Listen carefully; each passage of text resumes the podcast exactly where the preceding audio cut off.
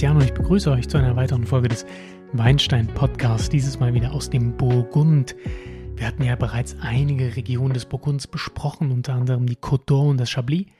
Diese Episode kümmern wir uns um das Mâconnais. Also viel Spaß. Am Ende gibt es nochmal einen kleinen Eindruck zum Wein des Monats Juni. Seid gespannt.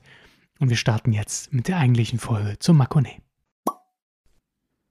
Wie immer starten wir diese Regionenfolge mit einem kurzen Abriss, wo sich die Region überhaupt befindet, schauen uns danach an, ja, was den Wein dieser Regionen ausmacht, welche Appellationen, welche Unterregionen denn wirklich gut sind, wo es sich lohnt, den Wein zu kaufen, um danach dann nochmal ein paar Erzeuger uns näher anzuschauen und ich habe natürlich einen Wein auch zu verkosten, den ich euch näher bringen möchte. Fangen wir also mit der Geografie an. Das Mâconnais ist ähm, südlich der Côte de Beaune. Da kommt erstmal die Côte Chalonnaise, aber diese verbindet quasi die Côte d'Or und das Mâconnais. Ähm, Mâconnais grenzt südlich an Beaujolais an, ist eine sehr, sehr bäuerliche Region, aber auch eine sehr große Region im Burgund. Das sind etwa 4200 Hektar, die hier bewirtschaftet werden mit Weinanbau. Und ähm, seit 1927 existiert die Appellation Mâconnais. Also wir haben da die, die Côte Chalonnaise ausgelassen, weil ähm, ja, ich glaube, das Mâconnais ist noch ein bisschen wichtiger. Und als letztes werden wir uns dann die Côte Chalonnaise angucken. Wenn ich die beschreiben müsste, würde ich sie als Dreieck bezeichnen. Und zwar unten links des Dreiecks, die untere linke Spitze ist die Stadt Cluny. Dann kommt die untere rechte Spitze, das ist die Stadt Macon, nachdem auch eben die Region benannt wird oder wurde. Und ganz oben die Spitze des Dreiecks ist Tournu. Genau, und von der längsten Seite zur längsten Seite, ähm, also von Macron nach Tuny, sind es etwa 35 Kilometer. Das ist alles relativ überschaubar, wie das oft bei Weinregionen ist.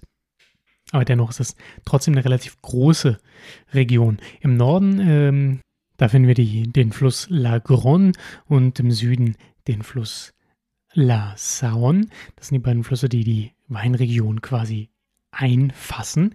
Ich habe eine Videoempfehlung für euch. Also wenn ihr euch das mal angucken wollt, wie die Regionen aussehen, ganz, ganz, ganz, ganz toll, habe ich das bei YouTube gefunden tatsächlich. Ähm, und zwar nennt sich das At the Heart of Macon Terroir. Und das ist eine Produktion der Vin de Bourgogne. Also es ist eine, der Zusammenschluss der ähm, ja, Burgunder Weinerzeuger, die haben einen eigenen YouTube-Channel und haben ein Filmteam beauftragt, das eben diesen Film dreht. Der heißt At the Heart of Macon Terroir. Ähm, das sind nicht unbedingt die allerbesten Weinorte, die da gezeigt werden, aber es wird eben das ganze Mâconnais gezeigt. Sehr eindrucksvoll, wie ich finde, mit tollen Drohnenaufnahmen. Also wer sich das mal vor Augen führen möchte, wie sowas aussieht, der, dem ist dieses Video ähm, auf jeden Fall empfohlen. Fand ich ganz, ganz toll zu sehen, wenn man eben nicht da war, weil ich es immer schwierig finde, wenn ich euch was empfehle und das beschreibe anhand von Kartenmaterial und ähm, das ist eben was anderes, wenn man es wirklich vor Augen sieht. Deswegen schaut euch das Video an, At the Heart of the Macron Terroir. Zu dem Terroir kann man sagen, ähm, im Mâconnais gibt es viel Granit, es gibt Sandstein und es gibt viel Kalkstein. Und generell kann man sagen, dass dort, wo Kalk ist, die Weine auch am besten sind. Wir haben ein bisschen Granit. Ähm, wir haben dort auch Gamay stehen, die, die Rebsorte, die aus dem Beaujolais kennt, das im Süden angrenzt. Und ähm, einige der Weine hier werden auch auf Granit angebaut. Darunter zum Beispiel auch den, ähm, den Beaujolais, äh, Quatsch, den, den, den Gamay natürlich. Das ist so die Rotweinsorte, die hier am meisten angebaut wird im Mâconnais. Ähm, es wird aber mittlerweile auch ein bisschen Pinot Noir angebaut, der auf dem Granit ganz gut kommt. Aber wir haben auch Kalkböden hier. Und wenn man ehrlich ist, sind die Gamets vom Kalk doch schöner. Die machen mehr Spaß. Ähm, und die Pinot Noirs vom Kalk sowieso. Die Sandstein oder auch die Kalkweine, die, ähm, wo der Chardonnay wächst, sind alle sehr zu empfehlen. Also für mich ist das Mâconnais eigentlich eine Weißweinregion und die Weißweinrebsorte, die hier wächst, ist der Chardonnay. Das sind etwa über 90 Prozent der Weine insgesamt. Das ist eine große Weißweinregion. Und ähm, auch hier gibt es viele Ton- und Schwemmlandböden. Wir haben ein bisschen Kalk drin. Und das ist gut für Weißweine, speziell für den Chardonnay. Der mag das ganz gerne. Kommen wir nun langsam zu den einzelnen Lagen, den Unterappellationen. Da gibt es so ein paar. Ähm, ich würde sagen, das sind so 26, 27 Dörfer, die es auf Etikett schaffen können. Kurz zur Rangfolge der Weine. Es gibt äh, natürlich den, den Vin de Bourgogne oder den Rouge de Bourgogne. Der ist teilweise gar nicht so schlecht. Den Blanc de Bourgogne, den würde ich euch nicht empfehlen. Und was dann darüber kommt, das sind dann die Ortsweine, ja, die Macon Village Weine. Die sind aber in der Regel leider auch nicht so zu empfehlen. Also Macon Blancs ähm, kann man machen. Macon Village sind in der Theorie weiter oben angesiedelt, sind aber dann doch irgendwie nicht so doll, weil die allermeisten Weine eigentlich als Macon Village deklariert werden. Richtig interessant wird es erst, wenn eins dieser 26, 27 Dörfer auf den Etiketten erscheint. Erst dann haben wir wirklich, ja, einen Wein, der, der auch wirklich von der Qualität wirklich gut ist. Denn oft, äh, ja, sind die Weine ein bisschen belanglos, wenn man ehrlich ist. Das äh, Marconnet ist eben nicht die Côte d'Or. Das muss man dann doch sagen. Dennoch sind die Preise dann natürlich auch ein bisschen besser. Also da muss man mal ein bisschen schauen, worauf man Wert legt. Also das Zentrum, das Herz des Marconnet ist Puy-Fussé. Und Puy-Fussé ist, glaube ich, relativ bekannt als Weinbauregion. Äh, das ist ein warmes Tal. Es ist durchschnittlich immer ein bisschen wärmer als drumherum. Hier gibt es viele Sandsteinformationen äh, und Kalkablagerungen und Kalksteinhügel, die sich eben um dieses Tal auf, ähm, ja, aufragen. Unter anderem am eindrucksvollsten, und das könnt ihr auch in diesem Video sehen, ist das einmal Roche de Salutre, Entschuldigung, Roche de Salutré, so wird es ausgesprochen, und Roche de Vergisson. Diese beiden Erhebungen, die, äh, ja, die gehen so ein bisschen aus der Erde raus, haben eine relativ schroffe, steile Felswand und nach hinten, nach Norden raus äh, gehen sie dann sanft hinunter. Auch dort sind dann einige Weinberge drauf angelegt. Ähm, und die stehen eben um das Tal herum. Das sind dann Kalkablagerungen, die relativ weit in die Luft ragen. Generell ist das Land um Puy-Fussé sehr hügelig. Das ist eine wellige Kalksteinablagerung, die sich dann auch bis Norden hochzieht. Und all diese Regionen, die dort mit eingefasst werden, die bringen wirklich gute Weißweine hervor. Ja? Also die besten kommen dann aus der AOC Puy-Fussé. Ähm, dann wirklich andere gute Weindörfer aus dem Macon sind äh, Prissé und Davaillé. Dort herrschen nämlich auch die Kalkböden vor. Das sind vollere und kräftigere Weine. Dann gibt es noch die Appellation Saint-Vera. Ähm, das ist so eine, ja, so eine etwas günstigere Appellation, die zwar auch auf dem Etikett erscheinen darf. Ähm, da ist der Boden aber ein bisschen sandiger, alkalischer, rote Böden, kommen nicht ganz so gehaltvolle Weine raus. Deswegen lieber nach Prissé und Davaillé gucken. Ähm, und ansonsten natürlich aus dem Puy-Fissé. Puy-Fissé liegt etwa ein paar Kilometer westlich der Stadt Macon. Und Macon, das ist eben die Stadt, die der Region den Namen gibt. Auch gute Regionen sind Luny, Uchissy, und Chardonnay. Chardonnay, das ist ein Dorf tatsächlich, das den Namen trägt der, der berühmten Burgundertraube. Und auch ein gutes Dorf, wo man günstigen Wein bekommt, ist Locher. Also diese vier, die ich jetzt gerade genannt habe, relativ günstige, pralle Chardonnay-Weine.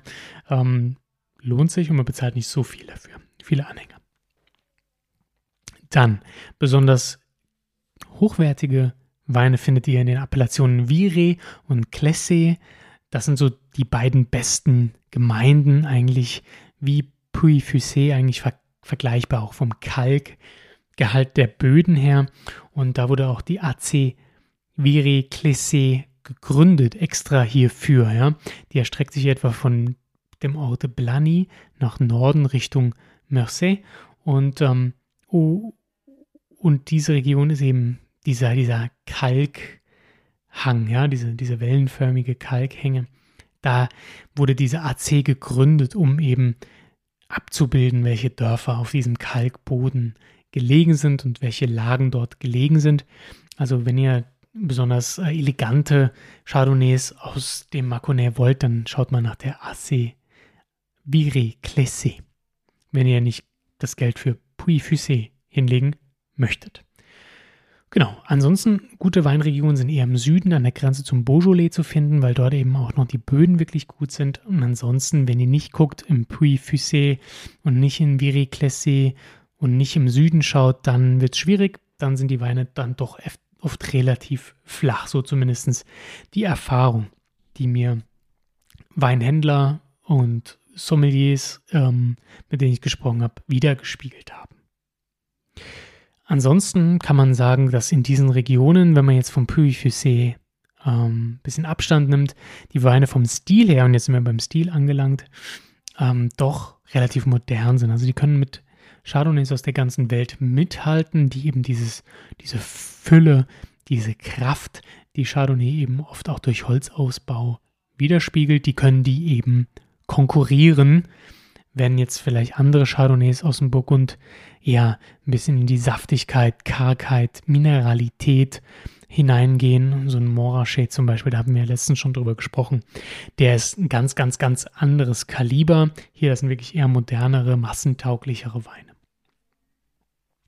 Dem Puy Fusé kommt eine besondere ähm, ja, Wichtigkeit zu, denn in dieser Region des Mâconnais ist das eigentlich hier der Kern. Ja? Puy Fusé liegt an der Grenze zwischen dem Mâconnais und dem Beaujolais, also im Süden des Mâconnais. Und äh, es liegt eben zwischen diesen Erhebungen, die ich eben schon genannt habe. Dort sind die Böden Tonböden, relativ alkalisch und eben mit Kalk versehen, was eben besonders für die Chardonnay-Traube sich eignet. Was ganz besonders an Puy Fusé ist, warum es sich vielleicht auch von den anderen abhebt, ist, die klimatischen Bedingungen sind sehr, sehr unterschiedlich. Also wir haben sehr verschiedene Ausrichtungen der Hanglagen, wir haben verschiedene ja, Grade der, der Steigung, wir haben Südhänge, die teilweise fünf, äh, zwei Wochen früher ausreifen als Nordhänge.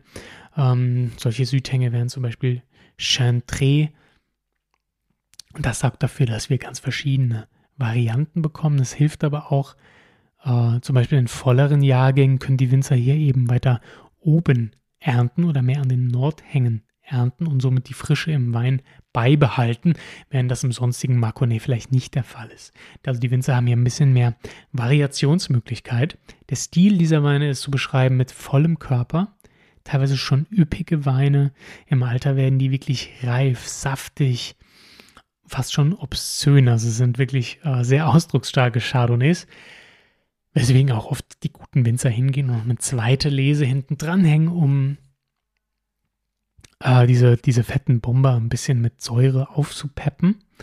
Und äh, genau, also es gibt so ein paar, eine Handvoll Erzeuger, die da wirklich, wirklich gut sind und eben diese besonders üppigen Chardonnays hervorbringen, die eben nicht nur durchs Holz glänzen, sondern, sondern eben auch durch das Lesegut. Und das sind zum Beispiel die Brett, die Brett Brothers, das ist J.A. Ferré, das ist Olivier Merlin, das ist Daniel Barrault.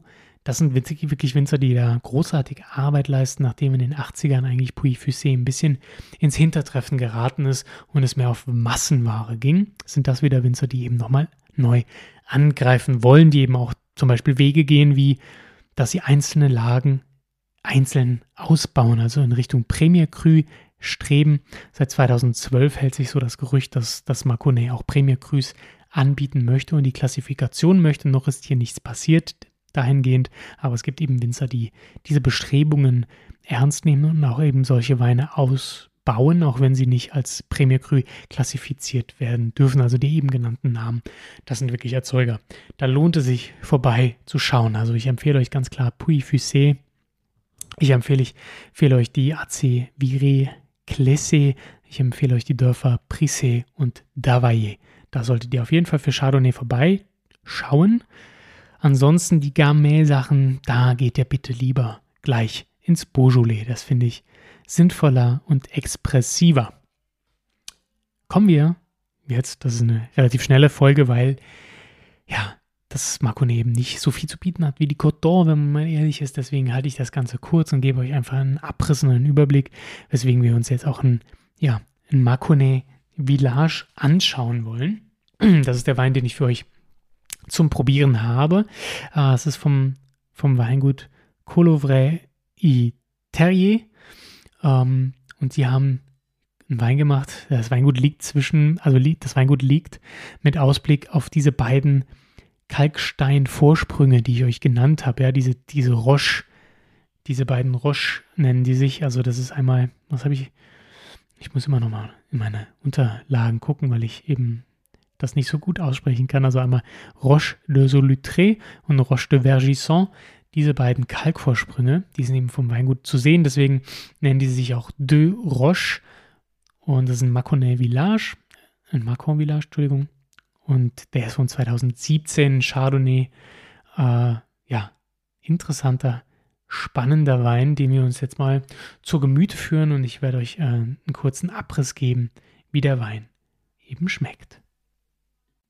Und in der Nase wirkt er besonders äh, mineralisch. Wir haben Aromen von Stein in der Nase, gelbe Frucht.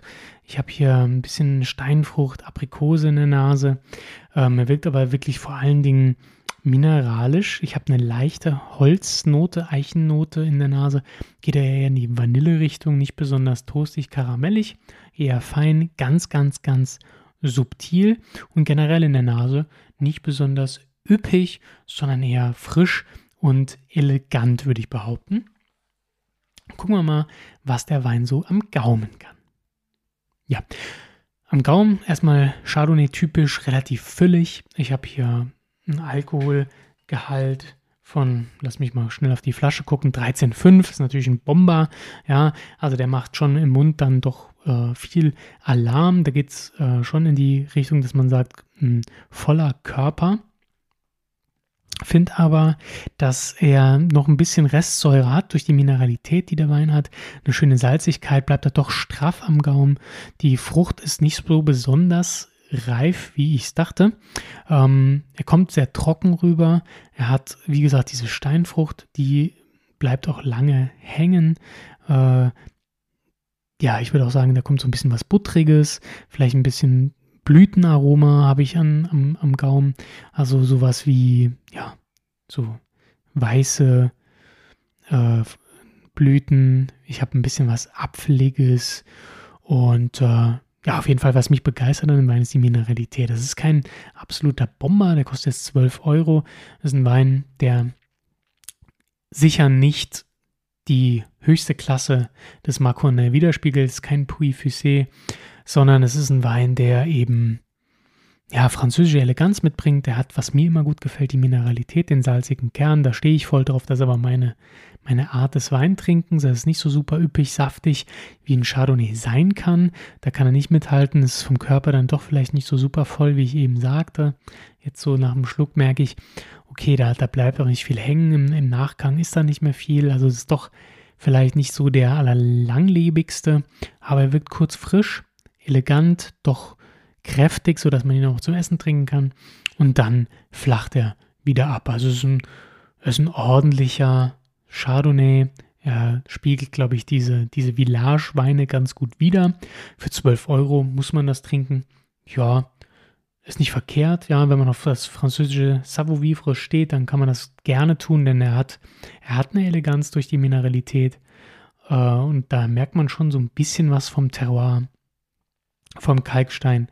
Äh, aber ja, mehr müsst, dürfte er auf keinen Fall kosten. Das ist so meine, meine Beurteilung dieses Weines. Und generell kann ich euch ans Herz legen, wenn ihr Maconnais trinkt, trinkt Puy Fusé oder die eben angesprochenen Orte. Da müsst ihr ein bisschen mehr Geld hinlegen. Von den Maconnais Village, von den Macron Village Sachen will ich nicht abraten, aber da gibt es sicher preis-leistungsmäßig bessere. Genau, ja, aber gut, so ist das manchmal mit dem Wein trinken. Auf jeden Fall, für 12 Euro kann man da nichts falsch machen. Ihr bekommt Mineralität, ihr bekommt äh, französisch auch angehauchten Chardonnay, leichte Holznote, nicht zu viel, wie das aus Übersee ist. Insofern ist das ein ordentlicher, schöner, interessanter Wein, der sortentypisch ist, der regionstypisch ist. Und dafür kann man die 12 Euro in die Hand nehmen. Ne? Wer jetzt einen Knaller erwartet, den muss ich enttäuschen. Aber es ist ein Wein, den man trinken kann. Und wenn man sich für die Region interessiert, sollte man sowas mal probiert haben. So, ihr Lieben, jetzt kommen wir zu meinem Wein des Monats, Juni. Ihr wisst, ich habe immer einen Wein des Monats. Das bedeutet einen Wein, der mich besonders beeindruckt hat. Äh, in jedweder Hinsicht. Also es kann vom Geschmack sein, es kann aber auch andere Faktoren betreffen. Und diesen Monat ist das der Wein Simul, The Taste to Enjoy Life Together. So ist die Marke. Und äh, genau, das ist, das sind zwei, wie soll ich sagen, zwei Marketing-Genies aus dem Rheinland, die sich entschlossen haben, sie machen einen Wein zusammen mit Markus Molitor, der die Cuvée dafür äh, liefert. Und dann machen sie daraus den Simul-Wein. Und ähm, das Besondere an dem Wein ist tatsächlich, es ist ein Lifestyle-Produkt. Also wenn jetzt der ein oder andere Wein-Nerd sagt, ah nee, Cuvée oder da geht es ja nicht nur um, um das Terroir, den möchte ich äh, ja beruhigen. Es ist trotzdem ein sehr guter Wein, aber es geht vor allen Dingen um den Lifestyle-Faktor. Und was mir daran so gut gefällt, ist ganz klar die Message dahinter. Ja? Ähm, nicht nur, dass es eine tolle Flasche ist, ein tolles Packaging, das Produkt richtig gut ist. Das Wort Simul aus dem Lateinischen bedeutet gemeinsam. Und genau das transportiert diese Marke. Ja? Also das ist ein Wein, der das zeigt, was ich immer predige in diesem Podcast, dass Wein eben davon lebt, dass man ihn gemeinsam trinkt, dass man ihn zusammen genießt, dass es die Menschen zusammenbringt zu einem Event, zu einem, zu einem schönen Abend, dass man Spaß miteinander hat und der Wein eben dieses dieser Katalysator für den, für den Abend ist, aber auch das Bindeglied, der, der Kit zwischen den Menschen. Und das verkörpert eben diese Marke Simul ähm, und wie es der Name schon sagt, The Taste to Enjoy Life Together. Also hier geht es um das Zusammensein, gemeinsam den Wein genießen und in einer schönen Atmosphäre. Und genau das ist das. Das ist eigentlich der Grund, warum ich mit dieser ganzen Weingeschichte angefangen habe, ja, dass ich dachte, irgendwie verkörpert Wein für mich mehr ja, das ist gemeinsam Wein trinken, darüber philosophieren, damit, darüber sprechen, einfach einen schönen Abend haben mit einer Flasche Wein und ähm, auch, auch so ein bisschen dieses Lifestyle-Ding. Und da gehört auch die Verpackung dazu. Das ist eine ganz, ganz tolle, hochwertige Burgunderflasche äh, mit sehr dickem Glas, ein tolles Etikett. Der Wein kommt in einer schwarzen Verpackung, also der ist in, in, in schwarzes Papier eingeschlagen mit einem Sticker drauf, der das festhält. Da gibt es so kleine Aufkleberchen dazu, aus denen man dann eine schöne Nachricht auf die Flasche kleben kann und jemandem schenken kann. Also da ist ganz, ganz viel drumrum, aber mir gefällt eben die Flasche besonders gut mit dem edlen Korken und dem edlen Glas. Das ist ein Wein, der sieht teuer aus, so blöd das klingt, aber der sieht einfach sehr hochwertig aus, sehr elegant. Das Design ist sehr durchdacht. Und für mich war Wein auch schon immer ein Designprodukt, das äh, ja diese, diese Design- Welt, diese, diese Luxuswelt auch ein bisschen verkörpert. Ich mag ganz, ganz gerne Weine, die günstig sind, aber gut, aber ich mag auch, was beim Wein so mitschwingt, ja, dieses Elegante, dieses, ich kaufe eine Flasche Wein, die den Abend bereichert, ja, die den Abend zu einem besonderen Moment macht. Das ist für mich auch Luxus und das verkörpert eben dieser Simul sehr, sehr gut. Deswegen habe ich mich entschieden, diesen Wein auch als Wein des Monats zu präsentieren. Ähm, Genau, und das war schon immer der Grund, warum ich das, das machen wollte, ja. Was mich schon immer in Wein fasziniert hat, warum ich diesen Weg überhaupt gegangen bin, die WSET-Fortbildungen zu machen und einen Podcast zu starten. Kommen wir zur Verkostung des Weins. Ähm, in der Nase haben wir ganz viel gelbe Frucht, ja, also so ein bisschen Aprikose, leichte Pfirsichnoten, aber vor allen Dingen Aprikose. Da kommt was Grünes dazu, und zwar so eine grüne Birne, vielleicht auch ein bisschen Gräser, aber ganz, ganz viel weiße Blüten ähm, lagern darüber, so ein Blütenparfum, das man vielleicht riecht, wenn man in einen Blumenladen geht und über die Schwelle tritt und auf einmal strömt einem so ein floraler, leicht süßlicher, aber auch herber Duft entgegen und das kommt auch hier aus dem Glas in die Nase. Am Gaumen fand ich den Wein sehr cremig, seidig. Das kommt eben vom Weißburgunderanteil. Der Weiß, der Wein ist eine Cuvée aus ähm, Weißburgunder und Riesling.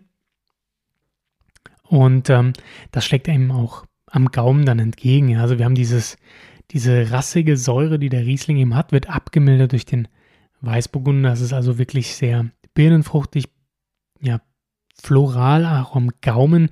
Der Alkohol ist spürbar mit 12%, aber er ist gut eingebunden, sorgt für die Fülle. Ein guter Essensbegleiter, da er wirklich ähm, sehr ausbalanciert daherkommt. Hat die Säure vom Riesling so ein bisschen so eine Spritzigkeit. Hat auch die Aromatik vom Riesling, aber er ist nicht so aggressiv, er ist nicht so tönend, wie der Riesling es sein kann, sondern er nutzt die Weiche und den Körper, äh, die Weichheit und den Körper des Weißburgunders, um mit schönem Schmelz daherzukommen. Und ähm, den, alles wirkt sehr eingebunden, sehr füllig und dadurch ist es ein wunderbarer Essensbegleiter. Man kann ihn aber auch solo trinken, dann vielleicht ein bisschen kühler auf der Terrasse oder jetzt bei dem schönen Wetter draußen äh, macht das schon was her. Obwohl für mich findet der Wein auf einem schön gedeckten Esstisch statt. Da auch das Packaging dementsprechend hochwertig ist, würde ich sagen, macht der Wein besonders viel her, wenn man vielleicht weiße Servietten verwendet. Ja? Ähm, dann finde ich, kommt der Wein richtig zur Geltung und äh, macht auch den Eindruck, den er, glaube ich, machen möchte. Das ist ein sehr stimmiger, sehr gefälliger Wein. Ähm, er bringt Spaß und fordert nach dem nächsten Schluck, was ich immer, ja, was ein sehr gutes Kriterium für einen Wein ist, meiner Meinung nach.